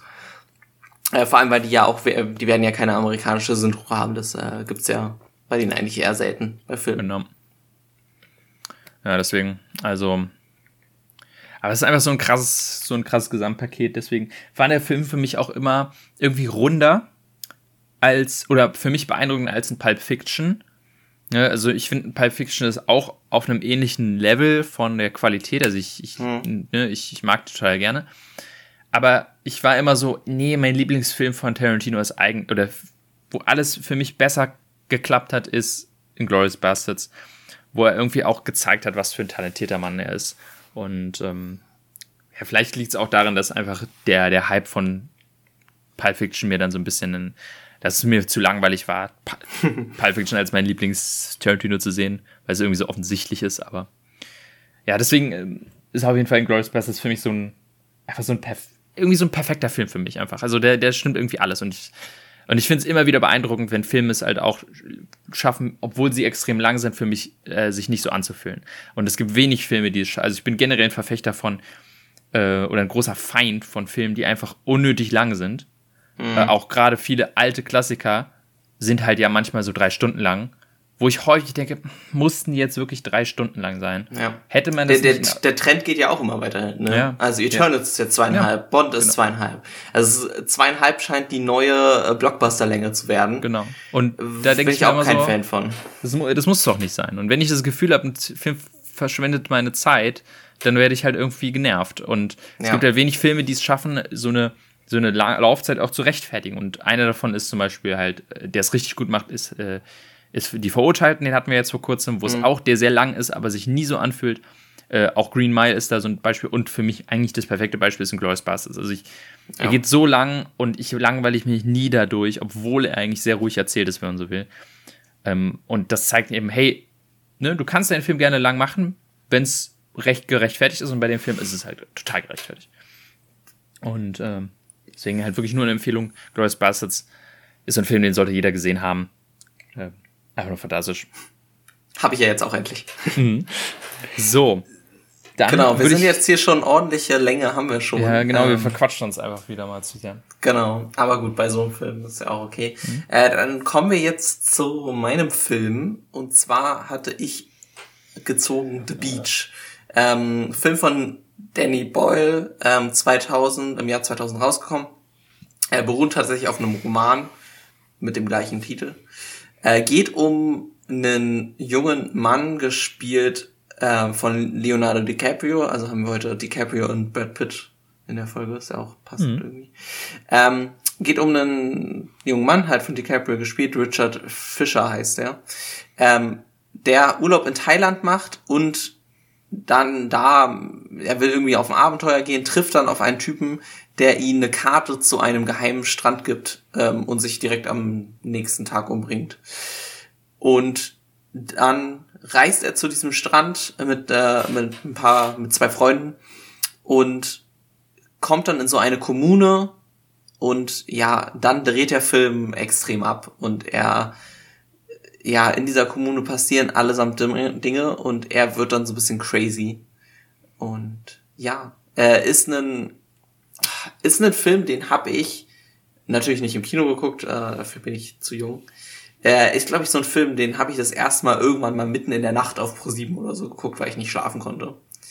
Ähm, und ich, deswegen hat, glaube ich, dieser Film so eine unglaubliche Wirkung auf mich gehabt, weil der so abgedreht dann wird und irgendwie ja, ich, ich, ich könnt, habe keinen Film, mit dem ich so, so richtig vergleichen kann. Wie geht's dir da? Also ich habe, ähm, es gibt ein paar Filme, die ich so ein bisschen vergleichen kann. Generell, ich fand ihn, ich habe ihn damals auch äh, mit meiner Filmbox gesehen ähm, und fand ihn nie so richtig krass. Also es war so ein bisschen, ich fand ihn sehr gut, aber nicht so richtig überwältigend. Mm, also ein paar Sachen haben mir, ich konnte mich auch an wenig erinnern, muss ich sagen. Ähm, mhm. Deswegen fand ich es eigentlich ganz so. gut, den mal wieder, wieder mal reinzuschauen. Und hat mir jetzt vielleicht beim zweiten Mal sogar ein bisschen besser gefallen. Äh, er verliert mich aber auch total am Ende, wenn er dann irgendwann so ein bisschen abgedreht wird. Im Großen und Ganzen ist er halt dieses, diese, ja, relativ klassische Geschichte von, ja, die, dieses aus der Gesellschaft rausbrechen und dann das Paradies finden in der Natur so nach Motto, aber dann merkt man, dass es eigentlich doch nicht so toll ist. So ein bisschen in die Richtung hat er mich häufig erinnert an ähm, Into the Wild. Hm. Halt so dieser Aspekt von, ach, dieses ganze, diese ganze Gesellschaft, die geht mir auf die Nerven, ich äh, will da nicht, ich, ich wandere jetzt aus und lebe in der Wildnis. Und das ist ja so ein bisschen diese, diese Fantasie, die auch in dem Film porträtiert wird, dieses, ja, wir gehen einfach auf irgendeine Insel und leben da und, und versorgen uns komplett selber. Und das hat ja auch eine sehr romantische Wirkung am Anfang. So, ne, am Anfang wirkt es halt einfach total toll, diese Community, die da aufgebaut wird. Und man hat irgendwie auch so das Gefühl, oh, ich hätte auch da so ein bisschen Bock drauf. Mhm. Aber dann geht es relativ schnell auch wird es sehr düster erstmal, wenn es halt die ersten Probleme gibt. Also so richtig düster wird es halt, wo die dann halt irgendwie einer von einem Hai äh, getötet wird und der andere wird verletzt. Und weil die halt ja ihn nicht heilen können, und auch nicht zur, auch ans Land bringen können, weil niemand von ihrem ähm, von ihrem Versteck finden, ähm, erfahren darf. Aber sie auch keine Lust haben, ihn zu äh, verarzten oder die ganze Zeit ihn rumstöhnen zu hören, schmeißen ihn einfach in den Wald zum Sterben. Was halt so düster ist, wo man sich denkt, boah, Alter, krass. Und da dann auch quasi man sich merkt, okay, ja, äh, beziehungsweise es hat auch so ein bisschen Herr der Fliegen-Vibes. Mhm. Ähm, ich weiß nicht, äh, ob du den Film mal gesehen hast, aber die Geschichte kennst du ja bestimmt, ne? Ja. Also dieses, Film nicht gesehen, Geschichte nicht. Mh, genau. Und da, ähm, das, das wird dann wirklich, dann, da muss man dann auch echt schlucken. Aber er wird dann auch so ein bisschen, geht dann in der Richtung, dass Leonardo DiCaprio halt langsam seinen Verstand verliert, so ein bisschen, weil er zu viel draußen ist. Und da ging es dann auch bei mir los, wo ich dann den Film so ein bisschen. Also es wirkte für. Das, das halt, das hat. Das wirkte ein bisschen affig für mich. Ähm, ja, also da, da bin ich tatsächlich ganz bei dir. Ich habe ihn halt wirklich lange nicht gesehen ähm, und hatte ihn reingeworfen mit viel höheren Erwartungen an den Film. Ähm, er hat trotzdem immer noch diese, diese romantisierte Wirkung auf mich, die du auch meintest. Und das ist tatsächlich was auch mir im Kopf geblieben ist. Dass er so extrem abdreht, hatte ich nicht mehr im Kopf. Ich finde, es sieht geil gedreht aus tatsächlich, wie er abdreht. Mhm. Ich, mir passt das irgendwie nur nicht ganz so zu seinem Charakter im Film. Ähm, und da, da greift, da führt er dann so ein bisschen zu, bei mir zum Problem. Er ist ja, glaube ich, auch nicht so hoch angesehen insgesamt. Mhm. Ja, also vor allem, vor allem in, in Danny Boyles ähm, ja. ähm, Historie nicht ganz so weit oben. Er hat ja wirklich sehr, also zum Beispiel Slumdog Millionär oder sowas ist ja sehr krass angesehen. Er hat ja auch einen Oscar dafür bekommen. Oder auch sowas wie 20 Week, äh, 28 Weeks Later bin ich halt größerer Fan von. Mhm. Ähm, beziehungsweise, nee, 28 Days Later hat er selber genau. Regie geführt, der andere war nur Produzent, ne? Ja, genau. ähm, ja ähm, ich glaube trotzdem, also was der Film, du hast ihn jetzt mit, mit ähm, so Into the Wild und so verglichen, ja, das, das stimmt schon so die Richtung, aber irgendwie dieses komplett ähm, Aufzeigen von, wie cool es sein kann, so eine Kommune so von, so komplett äh, unabhängig von allen zu leben und das und dann gleichzeitig die schlechten Seiten auch davon zu zeigen, ne? Keine medizinische Versorgung und auch dieses so ein bisschen eine, eine sehr krasse Gruppendynamik, die sich dann ja entwickelt. Das habe ich halt selten in einem ähm, ja. Film gesehen und das ist so ein bisschen, was bei mir hängen geblieben ist. Und mir ist tatsächlich nicht so im Hängen geblieben, dass quasi fast alle Menschen einfach wirklich Kackmenschen sind wieder in dem Film. Das hat mir jetzt ja Glorious Bastard schon so. Bis auf den, oh, wie heißt der denn, Etienne oder, nee, oder wie heißt der Typ? Äh, Etienne, der, ja, der, genau, der, der, Franzose. der Franzose, der, ja, genau, das ist der einzige mit moralischem Kompass irgendwie. ja, genau, mit moralischem Kompass. Also seine Freundin, erstmal betrügt seine Freundin ihn am mhm. Anfang mit, mit halt Richard. Äh, Richard betrügt seine Freundin dann auch später noch. Ja. Ähm, dann als Kommune, ja, lassen sie halt den einen Typen da sterben. Und beziehungsweise viel schlimmer, sie lassen ihn ja nicht mal sterben, sondern sie packen ihn einfach irgendwo hin und und, ignorieren ja. ihn. Das ist also, wirklich das Gruseligste. Ich dachte, ich hatte in Erinnerung, dass sie ihn halt umbringen. Was ja, ja gruselig, aber eigentlich noch viel schlimmer ist, dass sie ihn wirklich einfach in den Wald werfen und sagen, ja, dann verhungert er jetzt hier, ist uns egal, wir haben ihn aus dem Augen, aus dem Sinn. Äh, das ist das so, ist so böse. Also es ist wirklich so böse und echt ein extremer Gedanke. Und Richard bringt ja mehr oder weniger am Ende noch vier weitere Menschen um, auch wenn mhm. er es nicht direkt macht ähm, weil Richard gibt ähm, relativ am Anfang des Films diese Karte, die er zu dem Strand kriegt, äh, an zwei Leute weiter, die er kennenlernt und die kommen dann tatsächlich relativ lange weiter später tatsächlich zu diesem Strand oder versuchen dahin zu kommen. Ähm, und er spottet sie dann schon auf einer Insel und wird dann tatsächlich auch so abgestellt, er soll darauf aufpassen, dass sie nicht rüberkommen. Ähm, und auf dieser Insel gibt's dann noch, also auf der Insel, wo sie sind, wo dieser Strand ist, gibt's noch äh, welche, die ja letztendlich ein kleines Drogenkartell die da Gras anbauen. Ähm, und er lockt sie mehr oder weniger so ein bisschen auch in die Richtung oder mhm. zumindest hält er sie nicht auf, davon hinzugehen und die rennen dann quasi direkt in diese Drogen, die da rein und werden erschossen. Ähm, in auch sehr brutalen Szenen, die einem auch, glaube ich, ein bisschen länger im Kopf bleiben. Und das ist schon, also, es ist wirklich einfach scheiß Menschen. Ähm, und das ist halt dieser krasse Kontrast von diesem romantisierten Leben in der Kommune zu, das ist mehr oder weniger ein Kult, die mhm, ihr ja. Geheimnis über alles stellen. Über Menschenleben, über jegliche Moral. Das Wichtigste ist, das Geheimnis zu halten, egal wie, mit allen Mitteln. Ähm, vor allem angetrieben durch die Anführerin, die gespielt ist von Taylor Swinton. Ne? Mhm. Ähm, die das auch super spielt, finde ich. Sie hat nicht so viel Screentime, beziehungsweise sie hat zumindest nicht so viel Di äh, Dialog. Aber die ist halt, glaube ich, die beste Schauspielerin, wenn du so eine moralisch fragwürdige Autoritätsperson haben willst. Mhm. Das macht sie auch so ein bisschen in, in Doctor Strange ähm, oder auch ist mir der Film entfallen. Aber ja, also da finde ich. Snowpiercer, glaube ich, ist sie halt auch so genau, wieder so eine Rolle. Genau. Weil irgend, irgendwas war mir noch im Kopf. Ähm, ja, sie ist auf jeden Fall immer sehr, also sehr ähm, prädestiniert für solche Bösewicht-Frauenrollen. Ja. Weil sie einfach irgendwie auch nicht dem klassischen Schönheitsideal von Hollywood entspricht. Äh, ich finde sie, ich, ich finde sie nicht hässlich, aber verstehst glaube ich, was ich meine. Ja, genau. Und da ist dann wird sie dann häufig als diese crazy Lady dann gecastet. Ähm, als Kult, als Sektenführerin passt sie natürlich dann da mm. perfekt rein. Ach so, ähm, äh, in Chroniken von Narnia spielt sie ja die Hexe. Ja, da ist natürlich, sie auch so ein bisschen, ja. Da ist sie auch so ein bisschen, obwohl da ist die einfach grundauf tief ja. böse, aber trotzdem so ein bisschen gleichzeitig böse, aber irgendwie auch anziehend. Das ist, glaube ich, immer mhm. ganz gut bei ihm ja. beschreiben. Ja, was mich tatsächlich, ähm, also einmal wollte ich erwähnen, was ich irgendwie als Plotpoint nicht so ganz verstanden habe. Es, es geht ja die ganze Zeit darum, dass sie nicht wollen, dass die, die, ähm, die, ja, die Thailänder oder was auch immer das ist, mhm. erfahren, dass sie neue Leute dazu holen. Ja. Aber prinzipiell scheinen sie ja nicht abgeneigt davon zu sein, dass neue Leute dazukommen, weil bei Leonardo DiCaprio und äh, Konsorten waren sie ja eigentlich so, ey, cool, ihr seid da, na, dann kommt mal rein. Äh, und es hieß ja auch immer so, ja, der, der als letztes kommt, tätowiert die Neuen. Also es, das klang immer so, als wären da immer wieder relativ hohe Fluktuationen von, von, von Leuten dazugekommen. Wo ich mir dann dachte, okay, es, das Problem ist jetzt diese Karte, okay, das kann ich nachvollziehen. Aber warum, also meines Wissens hatten die doch auch ein Schiff, mit dem sie manchmal nach äh, Dings äh, gefahren ja. sind. Warum haben sie nicht einfach das genommen? Wir, sie haben sie ja an dem Strand gefunden und da dachten sie, warum nehmen sie nicht das Schiff, sammeln die ein und sagen so, okay, hier, nimm, gib mal die Karte, die zerstören wir und ihr kommt einfach mit uns äh, und lebt bei uns, alles cool, aber von der Karte sprechen wir aber nicht mehr.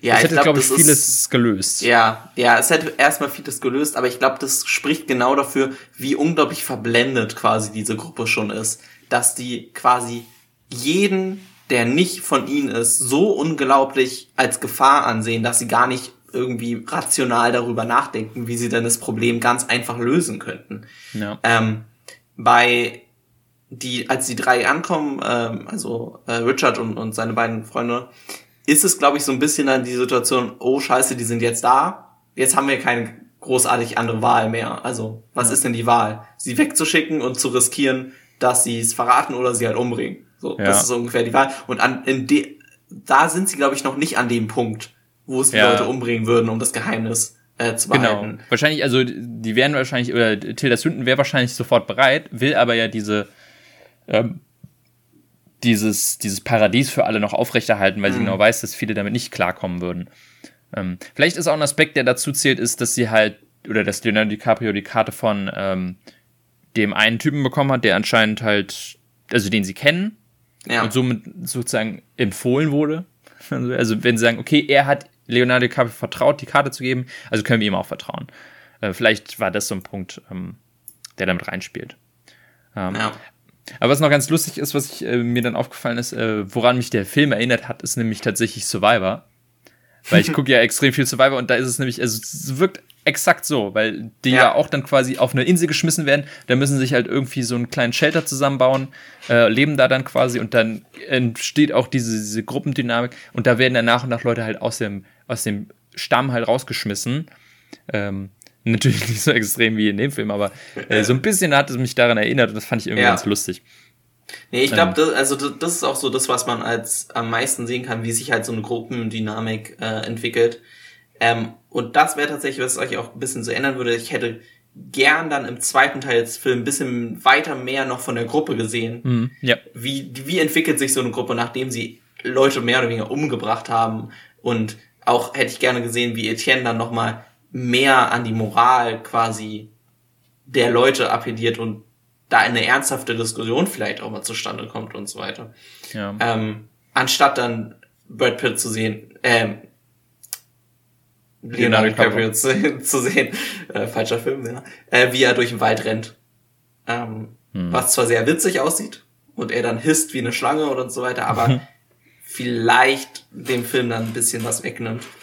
Ähm, ja. Hm, ja, auf jeden Fall ein paar mehr Charaktere. Also es gibt ja ein paar Handvoll Charaktere, die werden, kommen aber ein bisschen kurz. Also ja. wenn wirklich dieser Gruppendynamik mehr zustande kommen wäre und weniger auch halt Leonardo DiCaprio als Hauptcharakter so etabliert mhm. worden wäre. Ist natürlich zu einem Zeitpunkt, wo er gerade am Kommen war, ähm, ne, als, als junger Aufstrebender, ne, das ist kurz nach Titanic, äh, wo er halt so ein richtiger Star geworden ist, da will man natürlich auch mit Leonardo DiCaprio so ein bisschen werben.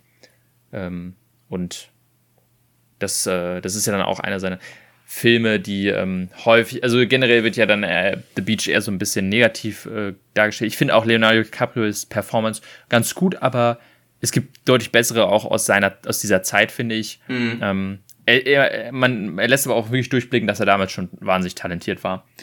Und ähm, ich weiß nicht, wie es dir geht, aber für mich ist tatsächlich Leonardo DiCaprio, jedenfalls war er zu einer Zeit mein Lieblingsschauspieler. Das kann ich mittlerweile nicht so richtig mehr sagen, weil er einfach so selten vorkommt. Ja, äh, er wirklich, alle wirklich wenig. Ja, also jetzt äh, Once Upon a Time war er und äh, jetzt demnächst kommt er wieder in, ähm, äh, in welchem Film war das? In ähm, Don't Look Up, glaube ich, heißt der. Hm. Das, der kommt jetzt demnächst auf Netflix, glaube ich. Ähm, von Adam McKay, der ist, äh, da geht es um Meteoriten, der auf die Erde knallen soll. Da spielt er mit. Aber es ist halt wirklich ganz, ganz selten sieht man ihn nur noch und aber also ich finde schon, es ist wirklich für unsere Generation eigentlich so mit der krasseste Schauspieler, talentierteste ja. und, und, und größte Schauspieler, den man so aktiv miterlebt hat. Und deswegen, wir werden wahrscheinlich auch noch häufiger über ihn reden können, dann auch über Sachen, wo er dann deutlich mehr zeigen kann von sich. Ja, also da ist auch so ein bisschen das schade, dass er ja erst für The Revenant dann tatsächlich einen Oscar bekommen hat, wo mhm. ausgerechnet der Film, wofür ich ihn wahrscheinlich nicht den Oscar gegeben hätte. Ja. Ähm, hm. Also ich hätte ihn, ja, eigentlich für Inception, ne, zum Beispiel, oder. Für, ähm, für, für Wolf of Wall Street. Ja, für Wolf of Wall Street. Hm. Also, ja, es gab genug Filme, wo er ihn längst verdient hätte. Hm. Ähm, auch Catch Me If You Can liebe ich als Film. Ja, Weiß nicht, ob er Oscar verdient hätte, aber toller Film, werden wir vielleicht auch irgendwann nochmal drüber sprechen. Oder halt auch Titanic, gut, ist jetzt persönlich nicht mein Lieblingsfilm, aber Titanic ja. hat so viele Oscars bekommen, warum hat er nicht, also, ne? Das ist wirklich, das ist echt. Ich glaube, er war sogar nicht mal, Ich, ich, ich weiß, er war nur sechsmal als Hauptdarsteller nominiert, wenn ich mich richtig erinnere. Und ähm, hat halt nur einmal gewonnen. Als Nebendarsteller auch noch mal ein paar Mal, aber ich glaube, überraschenderweise nicht für Titanic. Nee, genau, für Titanic nicht. Er war nominiert für Gilbert Grape. Genau, da ähm, spielt er irgendwo, in, irgendwo, in, irgendwo in Iowa. Mhm. Ähm, aber als Nebendarsteller da. Genau. Äh, Aviator, Blood Diamond, The Wolf of Wall Street, ähm, Revenant und Once Upon a Time dann nochmal. Aber da war, also mhm. bekommen hat er ihn nur für ja. äh, Revenant. Also gar nicht ja. so häufig, wie man eigentlich dach, ja. denken würde. er hat halt nur so viele Filme, wo er ihn verdient hätte. Das ja. also, äh, aber dieses Meme war ja echt ewig, ne? dass mhm. er halt nie einen Oscar bekommt. Und ich glaube, deswegen haben sie ihn auch in Revenant einfach endlich dann eingegeben, weil ja, ich meine, also, stell mal vor, so ein Schauspieler und Oscar ist ja wirklich lächerlich. Das, das wäre wirklich krass. also Wolf of Wall Street hätte er für mich schon bekommen müssen. Allerdings mhm. muss man dazugeben, jetzt, äh, da hat ihn, glaube ich, wer hat ihn da bekommen? War das, äh, na, wie heißt er? Der des Bias Club, ähm, Matthew McConaughey, hat ihn, glaube ich, damals bekommen. Um, in dem Jahr. Ähm, ja, ja. Und das muss ich auch sagen, das ist auch verdient. Also, das ist nicht so, dass äh, ihn dann zu erinnern. Es ist halt immer irgendwie dann, weil jedes Jahr einer, der auch mega krass war und man kann mhm. sagen, ja, er war auch. Und dann, ähm, zum Beispiel in dem Jahr, äh, 2016 war das, glaube ich, wo er Forever Remnant dann gekriegt hat, da hätte ich ihn zum Beispiel eher an Michael Fassbender gegeben für Steve Jobs. Da war er nämlich auch nominiert. Und da dachte ich, eigentlich ist die, hat der so großartig abgeliefert. Hm, aber ich freue mich natürlich, dass, äh, dass er ihn damals gekriegt hat. Ja. Hm, ja. Also, also ich glaube, insgesamt kann man sagen, auf jeden Fall ein, ein guter Film, äh, The Beach. Mhm. Aber weder ähm, bester Film vom, vom Hauptdarsteller noch bester Film von Danny Boyle. Was würdest du sagen, Danny Boyle, bester Film? Ist es 28 Days Later für dich? Also ich habe eine. Ja, ich wahrscheinlich schon. Als Slumdog Millionär halte ich nicht ganz so hoch wie andere Leute. Nee, ich auch nicht. Finde ich overhyped. Ähm. Für mich ist es ähm, auf jeden Fall 127 Hours. Den werde ich mhm. irgendwann noch hier reinwerfen. Ich liebe diesen Film so sehr. Ich finde ihn so fantastisch. Und er wird so wenig besprochen, meiner Meinung nach. Ja. Den hat ähm, er sogar geschrieben. Ähm, ja. Aber auch Drehbuchautor. Und es gab, jetzt fällt mir gerade der andere Film nicht ein von ihm, den ich so großartig finde. Zum Beispiel Transporting fand ich, finde ich auch nie so richtig krass. Ähm, aber jetzt, um, ich glaube, ist nicht, nee. Ach, was ist denn der andere Film? Jetzt habe ich natürlich meinen, äh, ich mache das hier mal kurz auf. Es gibt einen zweiten Film von ihm, den ich fantastisch finde, ich großartig finde. Ach, na, ja, natürlich. Steve, Steve Jobs. Jobs. Halt. Ja, Steve ja. Jobs meine ich natürlich. ich habe jetzt. Äh, ich ja, ja, Steve Jobs und 28, 127 ja. Hours sind meine Lieblingsfilme von ihm. Äh, über einen haben wir ja schon gesprochen. Über den anderen spreche ich auch noch. Hm. Ähm, ja, deswegen, also deswegen fällt The Beach häufig so ein bisschen runter. Ähm, Trainspotting und Slumdog Millionär, obwohl ich die nicht so mag, sind ja auch sehr hoch, an, sehr hoch angesehen. Deswegen ist häufig wird nicht daran gedacht, dass er auch The Beach gemacht hat, oder es wird so ein bisschen wegignoriert, obwohl er ja eigentlich DiCaprio ist, also ja, ähm, ja, das deswegen äh, eigentlich mal ganz schön wieder über so einen Film zu reden. Ja, muss ja auch nicht immer alles äh, das Beste aller Zeiten sein. Nee, nee, definitiv nicht. Deswegen ist es ja. auch mal angenehm. So, dann würde ich sagen, äh, wir haben wirklich mal wieder absolute Überlänge. Mhm. Ah, kommen wir zum, zum spannenden Teil. Obwohl, das war darüber ja jetzt auch nicht unspannend. Kommen wir zum Endteil des, äh, des Podcasts, nämlich wir schmeißen wieder neue Filme rein und äh, ziehen neue Filme raus. Wenn ihr wissen wollt, was aktuell in unseren Boxen drin ist, dann guckt in die Folgenbeschreibung. Und ähm, ja, du bist, glaube ich, als erstes dran. Ähm, was hast du denn dir diesmal rausgesucht? Ja, ganz passend zu heute. Äh, Shutter Island ähm, werfe ich rein. Sehr gut, sehr gut. Den wollte ich irgendwann auch reinwerfen. Shutter Island liebe ich über alles. Ja. Ist der erste Scorsese-Film, über den wir dann reden werden. Ich glaube, wir haben keinen. Das kann sein. Ich habe, glaube ich, wir haben auch noch keinen drin, glaube ich. Wäre auch, also deswegen wollte ich auch, und ich wäre tatsächlich, hätte ich auch als allererstes Shutter Island reingeworfen als Scorsese-Film. Ja, ähm, ich glaube, gut, Wolf of Wall Street können wir dann vielleicht irgendwann nochmal. Genau, also da gibt es auf jeden Fall, da gibt es viel, was wir noch reinschmeißen mhm. können, aber es, bisher kam es nicht dazu. Ähm, ich habe mir einen Film rausgesucht, ähm, den wollte ich immer mal wieder reinwerfen, jetzt mache ich es endlich mal. Und zwar ist es ein Film äh, über Musik Und ähm, da gibt es ein paar Filme, die mir sehr, sehr viel am Herzen liegen. Und äh, obwohl sie jetzt objektiv vielleicht nicht so richtig krass sind, aber irgendwie ja. Äh, der Film heißt School of Rock. Okay. Mit Jack Black. Ähm, mhm. Genau. Ja. Den schmeiße ich rein. Mhm. Und ja, ich, ich muss mich entscheiden zwischen dem Sing Street und Can a Song Save Your Life. Das sind so drei, äh, sind für mich die drei äh, Top, oder meine Top drei Musikfilme. Okay. Aber ich habe mich jetzt für den entschieden, auf den habe ich am meisten Lust. So. Genau, dann äh, wird jetzt gezogen. Mal schauen, ja. was wir als nächstes ziehen. Du, was, äh, du ich habe hier mal schon mein, mein Zettelchen. Uh, ja, äh, einen Marvel-Film habe ich, und zwar Guardians of the Galaxy. Ach ja, sehr gerne. Marvel-Film, Guardians of the Galaxy. Da habe ich echt Bock. Kannst auch ein bisschen Musik ausleben. Ja, genau. Da haben wir, ähm, jetzt, wo ich jetzt wieder What If gesehen habe, hatte ich eigentlich auch wieder richtig Bock auf Guardians.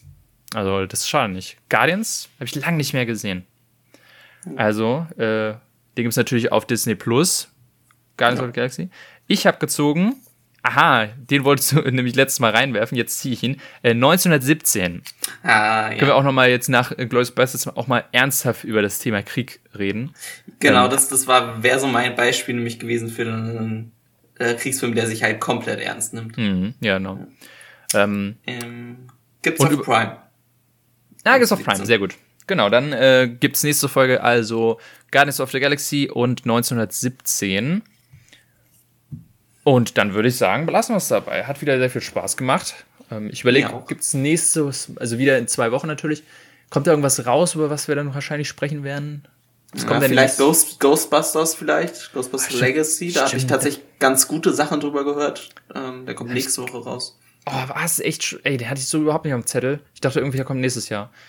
Ja, dann reden wir da vielleicht drüber. Ähm, Spider-Man noch nicht, ne? Der kommt. Nee, nee, das ist noch. Nee, der kommt. Ähm, Wir sind ja noch im Dezember November. Dezember erst. Ich glaube, sonst großartig ist da jetzt nicht viel. Ja. Ähm, ach so, en Encanto vielleicht. Der kommt am 24. November. Ach, das ist der neue Disney-Film, ne? Genau. Ähm, aber sonst. Hm. Oh Gott. Resident Evil. Welcome to Raccoon City. Nein, Ob wir uns nein. den antun. Äh, naja. Ich dachte, Resident Evil The Final Chapter wäre endlich mal der letzte gewesen. naja, gut. Nee. Nee, nee. Gut, dann äh, lassen wir es äh, belassen wir es dabei. Äh, wir freuen uns auf nächste Folge. Die äh, es gibt's wieder dann in zwei Wochen und bis dahin äh, macht's gut. Ciao, ciao. Bis dann. Tschüss.